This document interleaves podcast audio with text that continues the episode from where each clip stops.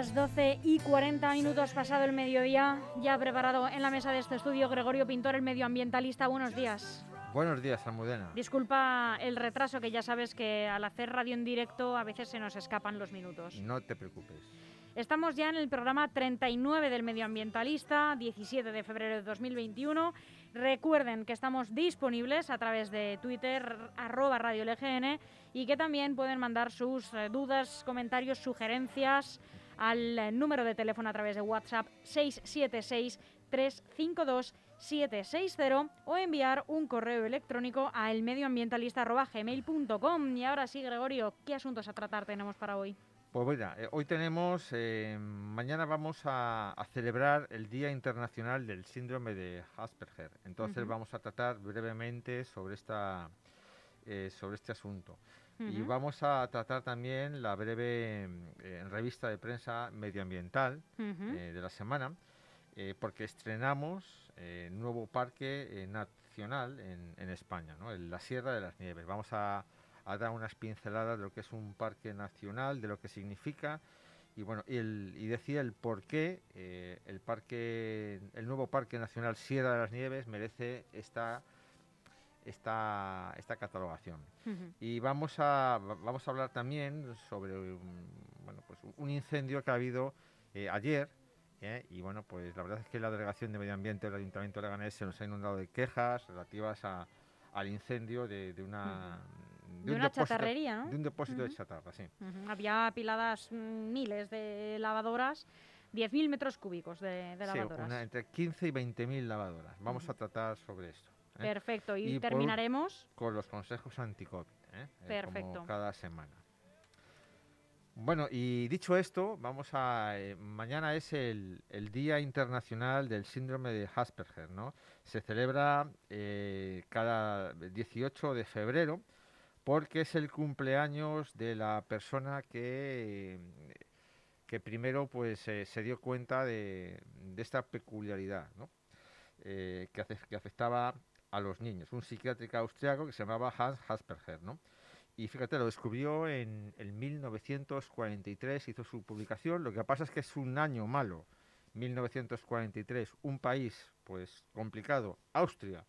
Eh, bueno, pues en aquella época sus anotaciones pasaron desapercibidas para la ciencia hasta la década de, de los 90, ¿no? Entonces, bueno, pues en la década de los, no- de los 90 se dio nombre al síndrome, eh, a, las personas que tenían ciertas características. Hans eh, mm, describió a un grupo de niños que, que él trataba, él era psiquiatra, decía lo siguiente, estos niños presentan a menudo una sorprendente sensibilidad hacia la personalidad de sus profesores. Pueden ser enseñados, pero solamente por aquellos que les ofrecen una comprensión y un afecto verdaderos. Gente que les trata con cariño y también con humor. La actitud emocional subyacente del profesor influye de modo involuntario e inconsciente en el estado de ánimo y comportamientos del niño. Decir que, que este síndrome, este síndrome, pues fíjate, afecta, se, se considera que afecta aproximadamente al 1% de la población mundial. O sea, fíjate, en la Comunidad de Madrid, que tiene aproximadamente 6 millones y medio de personas, significaría, si lo extrapolamos, que 65.000 madrileños pues padecen este, este síndrome, ¿no? Eh, que no es, eh, no tiene por qué afectar a, eh, al desarrollo normal de las personas. Hay, hay muchísimos, muchísimas personas con síndrome de Asperger que no solo llevan una vida normal, sino que han triunfado, eh, además, en, en las artes, en las ciencias. eh, bueno, pues eh, si nos metemos en páginas o, o ponemos en, en Google, pues famosos con este síndrome, pues yo me he metido en, en varias para recopilar información y te puedo decir que cada una de ellas pues te da un listado diferente de las personas que, que- que tienen este síndrome. directores de cine pues como eh, Steven Spielberg, como mm, eh, Tim Burton, eh, actores pues como Keanu Reeves, que bueno pues era uno de mis, es uno de mis favoritos, y bueno pues en fin, no puede, no tiene por qué ser un obstáculo para el desarrollo normal de las personas. El Asperger se considera que es un conjunto de alteraciones sociales, es un cuadro neurológico, donde la persona se le hace difícil a veces encajar y entender los protocolos sociales, ¿eh? lo que termina generando en conductas o puede generar en conductas poco adaptativas. Si se localiza, si se focaliza desde que uno es jovencito, desde los niños, los padres están atentos y los profesores, pues eh, se puede, se puede reconducir y se puede potenciar eh, pues un, desarrollo normal, incluso con, con éxito, ¿no? Entonces, pues eh, fíjate, hay- una, una serie de televisión pues muy exitosa eh, estos años, ¿no? De Big Bang Theory, eh, eh, bueno, en el que hay un, un personaje que ha popularizado pues este, este síndrome, ¿no? Estamos hablando de, del simpático Sheldon Cooper, que bueno, yo la verdad es que veo la, es una serie de esas que tiene la risa enlatada y bueno, pues tiene golpes que mm, le tienen que querer mucho y bueno, pues la gente que le rodea es consciente de que tiene esa eh, peculiaridad, le acepta y, y, bueno, pues es una persona pues, pues entrañable, ¿no? Yo te diré, eh, Gregorio, que el síndrome de Asperger es un, no sé por qué, de siempre es un tema que me interesa muchísimo, em, eh, del que he leído bastantes libros eh, cuyos personajes em, tienen este síndrome, que está dentro del espectro autista. Hay una película que a mí me gusta mucho, que me parece muy tierna. Habrá quien diga que, pues, que es muy cursi, ¿no? Pero a mí me parece muy tierna, que se llama Adam eh, que es muy bonita. Yo ahí te la dejo. Se, yo solamente se llama Adam. Eh, Acabado, acabado en M. Adam, sí, como el nombre. ¿Está Adam. en alguna plataforma o...? Pues mira, ahora mismo no te lo sé decir. Yo la tenía en DVD porque me encantaba esa película. Y luego también hay un libro que es muy famoso eh, que se llama mm, El curioso caso del, eh, del perro a medianoche. No. Sí, el sí, yo creo que sí. Que también eh, gira en torno a, este, a este trastorno dentro del espectro autista, los, al síndrome de Asperger, eh, que lo recomiendo mucho porque además es un libro muy, muy divertido. Y también lo que sí totalmente recomiendo es eh, una serie que sí que está en Netflix, una serie documental que se llama El amor en el espectro autista, que te hace comprender la manera que tienen estas personas eh, de entender el amor y las relaciones. Y es tremendamente entretenido, es mm, muy tierno y además nos acerca muchísimo a, a estas personas que, que tienen ciertas diferencias, pero que son, mm, vamos, eh, maravillosas, por supuestísimo. personas, al fin y Por- al cabo. efectivamente. Vale, bueno. Pues, pues mira, eh, voy a voy a hacer por, por ver Adams y a interesarme por, por esta serie, El amor en el espectro autista. Ujú. ¿Cómo podemos, cómo podemos em, eh, digamos, potenciar este día? Bueno, pues interesarnos, interesarnos por, por este tipo de, personas, por este tipo de, de, de, eh, iba a decir, de, mm, característica, ¿no? De lo que es la- las personas que, que tienen el síndrome de Asperger.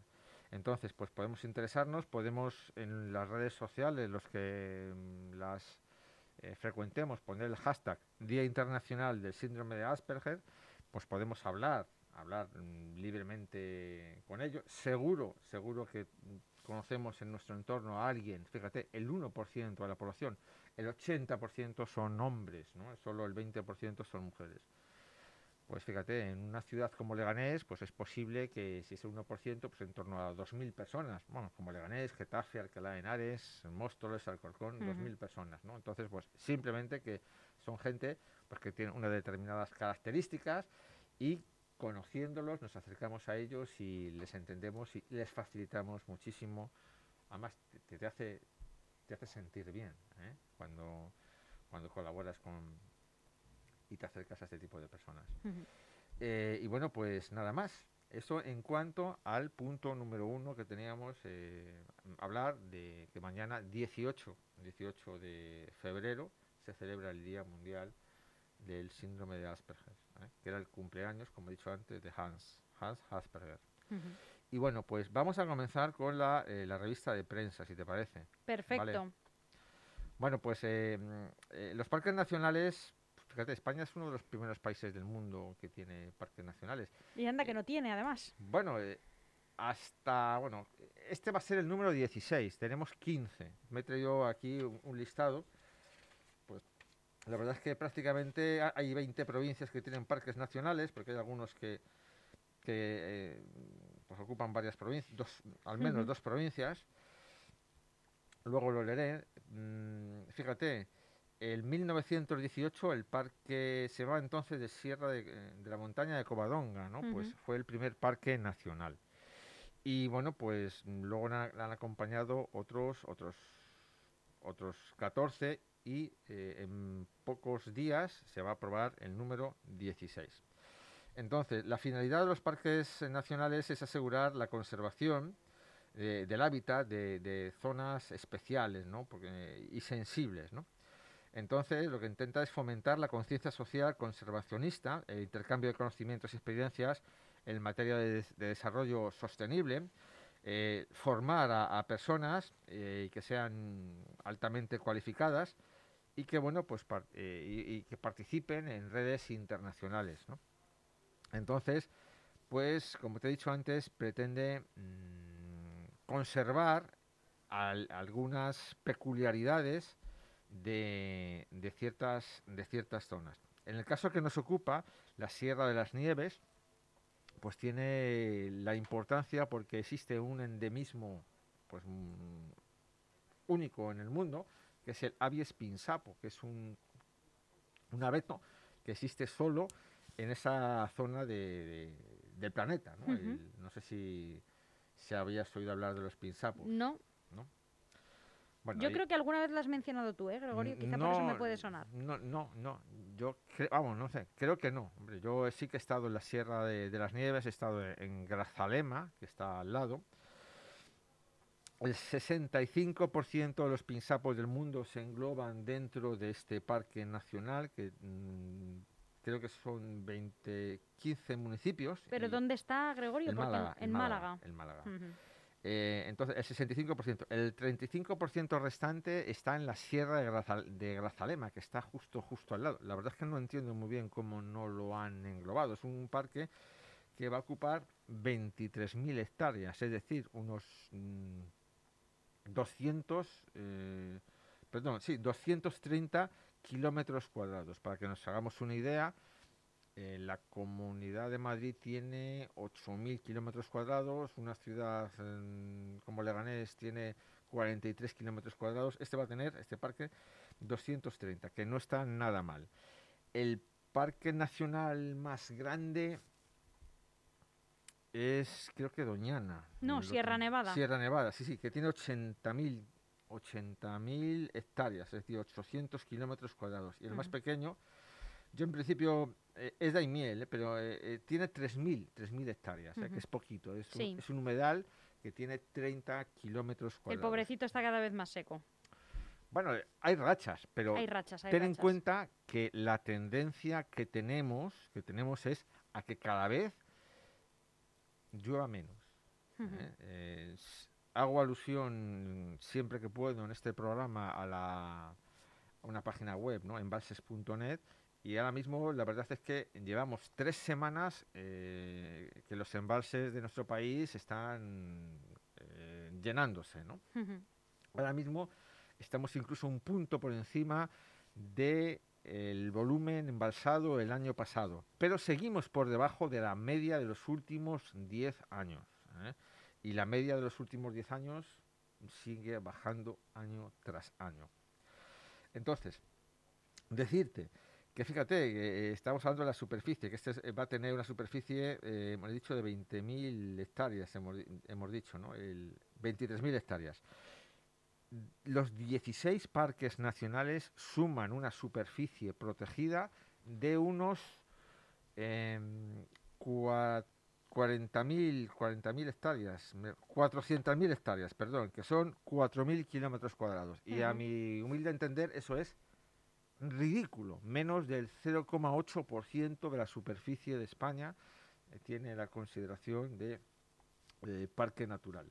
Es cierto que existen otras figuras de protección del territorio, pero la más garantista es la de parque eh, nacional. Eh, sé que hay ciertas resistencias a, a- bueno, pues, es, es difícil que, eh, que una zona la llamen parque natural porque tiene ciertas limitaciones económicas y hay resistencia mm, de mucha gente a, a- a crear esta figura. ¿Por qué? Porque como te he dicho antes, hay limitaciones urbanísticas, hay limitaciones eh, de explotaciones eh, industriales, por ejemplo, no se puede hacer minería, no se pueden montar a lo mejor granjas extens- inte- perdón, intensivas. ¿eh? Entonces, bueno, pues la población local hay gente pues que está que es reacia, ¿no? Y luego también hay conservacionistas, pues que eh, también están en contra. ¿Por qué? Porque consideran que cuando se pone la lupa en una zona como que tiene unas características eh, paisajísticas o medioambientales muy positivas, eso hace que, que mucha gente acuda en masa y que puedan destruir. ¿no? Entonces, mm, yo me meto mucho en, en las noticias, sobre todo en, en los comentarios, y la verdad es que es asombroso cómo hay gente que eh, una noticia aparentemente positiva y que es un acto, bueno, pues eh, que beneficia a todos, pues le encuentra siempre un lado negativo. Pero bueno, en este caso de los parques nacionales, por dos casos, gente que está en contra porque limita en parte el desarrollo económico y gente que está en contra porque considera que va a venir los domingueros a, y van a, a- a destrozar todo. Ujú. ¿no? Entonces, pues eh, no solo, no solo este, este maravilloso sitio que le conozco, ya- ya, te he dicho, he estado, está bastante lejos de Madrid, Ujú. pero bueno, ahora con el AVE que se llega a Málaga y cuando nos quite las restricciones, pero hay que pasar varias fronteras, ¿no? Bueno, eh, Castilla-La Mancha, Andalucía, Y ya. bueno, y ya, ya está. Pero Por Andal- suerte ya. Andal- Andalucía es muy grande y Castilla-La Mancha también. Sí. Entonces, pues eh, podemos estar allá más. Eh, la capital de esta zona, que es Ronda, pues que también lo conozco bien, es un sitio maravilloso. Y la gente, ¿qué voy a decir de los andaluces? Divina. es que estoy casado con una y seguro que, me, está, seguro que, me, que, que me está escuchando. Bueno, pues digo que no solamente de Pinsapos vive el Parque Nacional de la Sierra de las Nieves, sino pues que hay una hay hay águilas, hay hay buitres leonados, hay azores, halcones peregrinos, cabra montesa, nutrias, eh, el núctido gigante, que es el, el, el, eh, murciélago más grande de Europa, ¿eh? e incluso hay meloncillos. El meloncillo, ¿sabes qué es un meloncillo? No tengo ni idea. No bueno, di- sé que es un melón pequeño, No, pero no, me vas a decir que no es eso. No, un meloncillo es un mamífero depredador, parecido Pues no tiene nada de nombre de, depera- No, no, de además que depredador. eh, eh, es muy extraño porque fíjate, se encuentra en el, en el África subsahariana, se encuentra en el África subsahariana y se encuentra en el sur de España. No se encuentra, bueno, en el norte de África sí se encuentra en un sitio, pero tiene sentido. Mira, en em, el Valle del Nilo, o sea, Eh, lo que es el corredor del Nilo, sabes que el Nilo conecta el Mediterráneo pues con el África subsahariana. Pues en ese entorno del Nilo, ¿eh? pues sí que hay meloncillos. Y bueno, pues eh, llega pues la costa mm, mediterránea de Egipto, Palestina, eh, Beirut, incluso hasta el norte, perdón, hasta el sur de Turquía. Y luego está en España. Es un misterio porque hay meloncillos en España, ¿eh? es un misterio. ¿Cómo habrán llegado? Se, en principio, durante muchísimos años se ha creído que eh, lo trajeron los musulmanes o los romanos, pero hay, hay vestigios que, son, que dicen que son anteriores y que posiblemente lleven con nosotros muchísimos miles de años. Bueno, pues dicho esto, eh, del, del, de la sierra, del Parque Nacional de la Sierra de las Nieves, pues, pues pasamos, si quieres, al, al siguiente punto. Que Ha no salido en sé- toda la prensa nacional, Sí, ha salido en, en todas partes publicado. Bueno, pues fíjate, eh, apenas venía para acá, he recibido otra queja aquí en la Delegación de Medio Ambiente.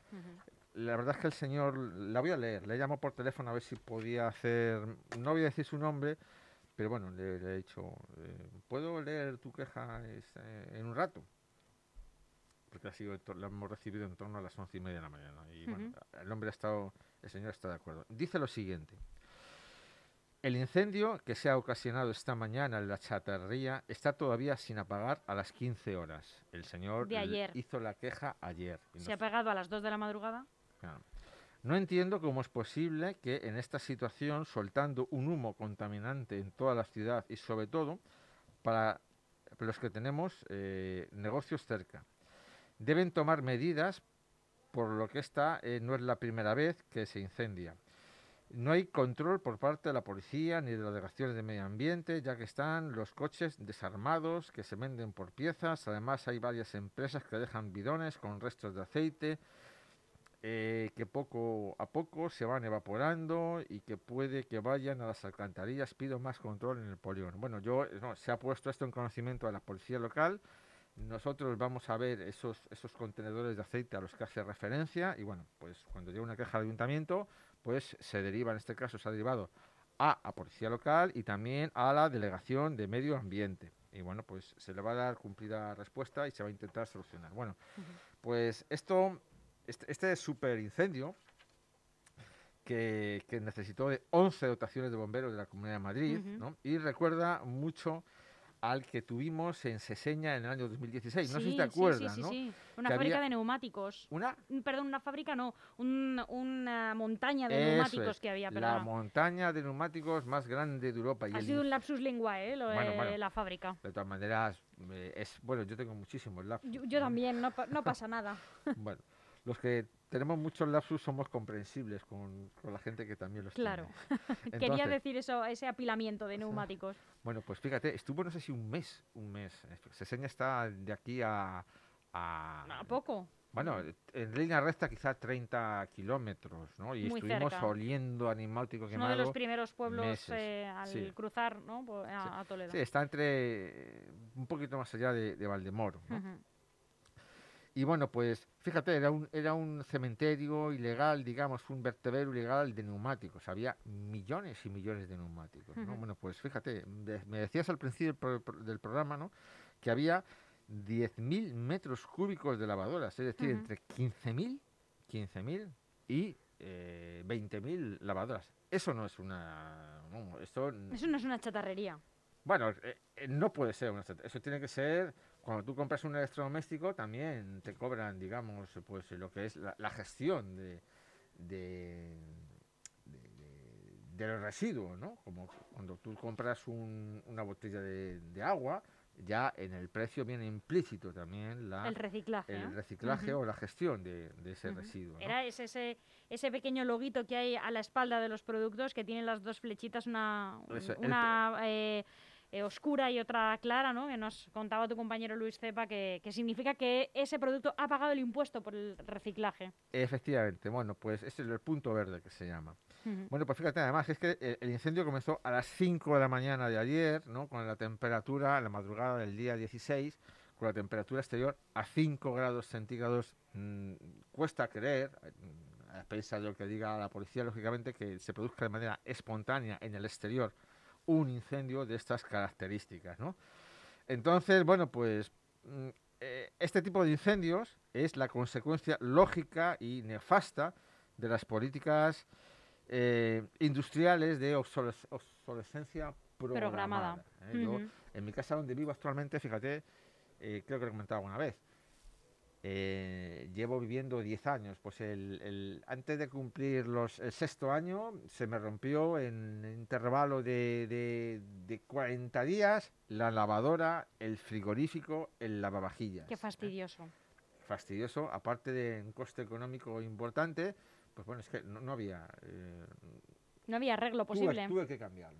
Sí, pues muchas veces te dicen, uy, esto vale más arreglarlo que comprarte uno nuevo, ¿verdad? Sí, bueno, pues las políticas, o sea, lo que se tiende ahora mismo, afortunadamente, es a intentar mm, que se reparen todos, absolutamente todos los electrodomésticos. Está en vías de, eh, eh, iba a decir de legislar, en la Unión Europea la obligatoriedad de que los est- estos equipos electrónicos pues sea obligatorio repararlos, ¿no?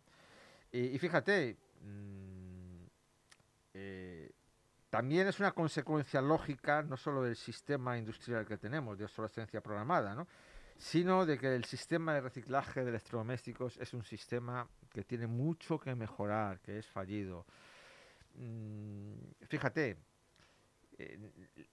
no arde el metal. ¿Qué ha ardido? Pues ha ardido pues, eh, el plástico, ¿no? El plástico. Entonces ha facilitado muchísimo, ha facilitado a los gestores actuales de, ese, mm, de esa masa de metal el hecho de que ya no haya plásticos y que se pueda llevar mm, eh, y se pueda mm, sí, sí, se pueda llevar a una fundición sin limpio de polvo y paja como como aquel que dice no entonces pues eh, actualmente mm, solo funcionan moderadamente bien los sistemas de reciclaje de vidrio, los de papel, los de el sistema también de aceites usados, que habló me parece que Luis ayer sobre ello, porque son productos pues que tienen muy son son muy valorizables, ¿no?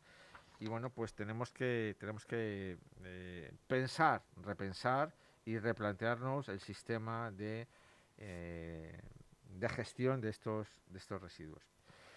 Y bueno, pues por último, me parece que me estoy pasando de tiempo ya No otra te vez, preocupes, Gregorio, porque habíamos empezado tarde, que hemos ido toda la mañana con unos Sí. minutos de retraso y, y, Vale. por supuesto que te concedemos que tengas tu, tu media hora de rigor y lo que necesites. Bueno, pues voy, voy a pasar, voy a pasar, si te parece, eh, a los consejos anti-COVID. Que siguen ¿no? siendo extremadamente necesarios. Mm, Fíjate, creo que en la Comunidad de Madrid estamos por encima de 500. ¿eh? Ujú. Mm, 572, Sí. con eh, 572. fecha de ayer. La- el resto de las comunidades autónomas han bajado y eso, Madrid también ha bajado, pero el resto de las comunidades han bajado más que nosotros y eso nos ha hecho estar, me parece que de los primeros, eh, otra vez. De todas maneras, mañana se van a flexibilizar las medidas y me imagino que el viernes también. Pues entonces, otra vez para arriba. Eh, ¿Qué lo vamos a hacer? Te no? indigna, ¿eh, Gregorio? Bueno, la verdad es que yo par- no es que me indigne, eh, eh, no lo entiendo, pero bueno, eh, yo soy partidario quizá de medidas más más eh, cortas en el tiempo, pero sumamente más drásticas. Drásticas, ¿no? ujú. Entonces, pues Sí, yo- de ir poniendo parches, eh, haber cortado de raíz un problema y luego Sí, haber yo, podido seguir mejor con nuestra vida. Ojo, yo sé que tiene que haber actividad económica, porque es verdad que eh, no se trata de elegir entre actividad, bueno, eh, salud o de actividad sanitaria y actividad económica, puesto que, ojo, a los sanitarios hay que pagarlos, a las vacunas hay que pagarlas, a los EPIs hay que pagarlos, a las ambulancias, en fin, A todo. cuesta Nuestro dinero. sistema de bienestar. y es, de- es decir, que tiene que haber cierta no, tiene que, tiene que haber cierta eh, actividad económica para sostener eso, pero vamos, que creo que la prioridad está clara, ¿no? no, no eh, la salud es más, eh, más importante y yo lo que sí que haría era eh, tomar medidas a lo mejor más cortas en el tiempo, pero más contundentes. Bueno, pero como no tengo, como no tengo que poder para, para hacer eso, pues voy a, a trasladar los consejos semanales que tenemos anti-COVID, ¿no? Decíamos por primera vez la semana pasada que se habían dado ya casos de que las cuerdas de las mascarillas pues habían causado problemas a muchísimas aves. Entonces no nos cuesta nada cortar las cuerdas de las mascarillas, ¿no?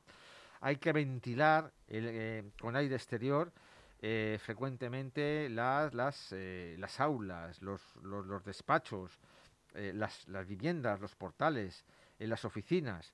Sabemos, ahora mismo ya no hay ninguna duda, durante muchísimos meses, yo diría durante casi los 10 primeros meses había dudas de que fueran los, los aerosoles el método principal de transmisión. Se pensaban que eran los fómites, o sea, las, gotículas que caen por gravedad pues cuando uno habla, habla o tose. Hoy sabemos que son los aerosoles que permanecen suspendidos en el aire hasta horas. Hay que ventilar. ¿eh? Eh, si viajamos en vehículo con otras personas, pues eh, que no son convivientes con nosotros, mantener las ventanillas bajadas.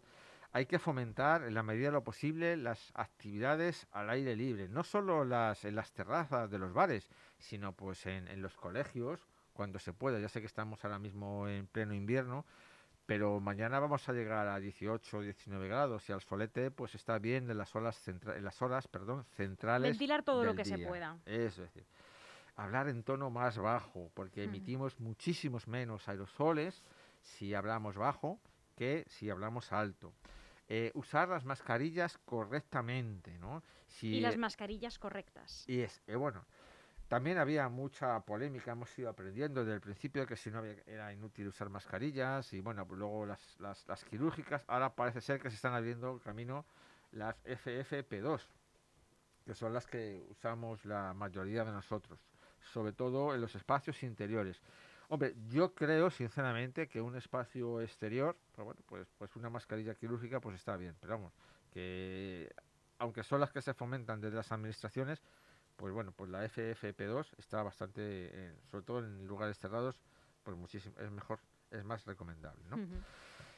Eh, y bueno, pues si vamos a un sitio cerrado, mm, a un pub a un bar, bueno, pues eh, hay que procurar que esté la, la, eh, la televisión o la música bajito para que no nos obligue a levantar la voz y así tengamos que emitir menos eh, aerosoles, ¿no?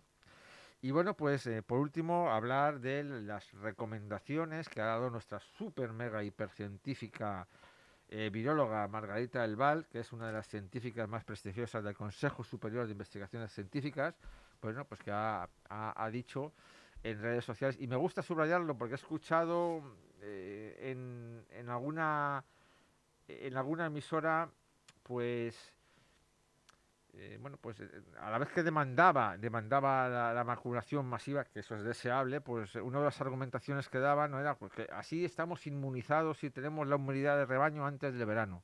Ojo, ojo, que las vacunas que tenemos ahora mismo en el mercado, ¿eh?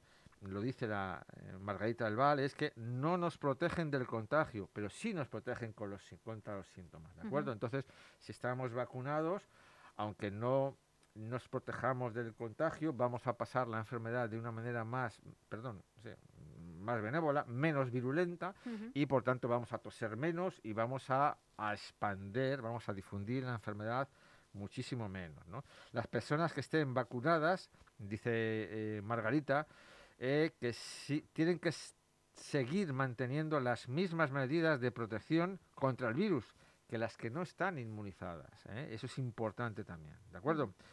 Eh, si uno se confía porque está vacunado, a lo mejor lo que estamos haciendo es transmitir el virus. O sea que, ojo, hay que seguir manteniendo las mismas medidas de protección que son las que hemos dicho anteriormente, ¿no? Ujú. Distancia de seguridad, mascarillas, actividades al, al aire libre, ventilación, etcétera, etcétera, ¿vale? Y bueno, pues, eh, eh, pues nada más. Eh, creo que más o menos me he ceñido a media hora. Te has ceñido, Gregorio, te has ceñido, te has ceñido.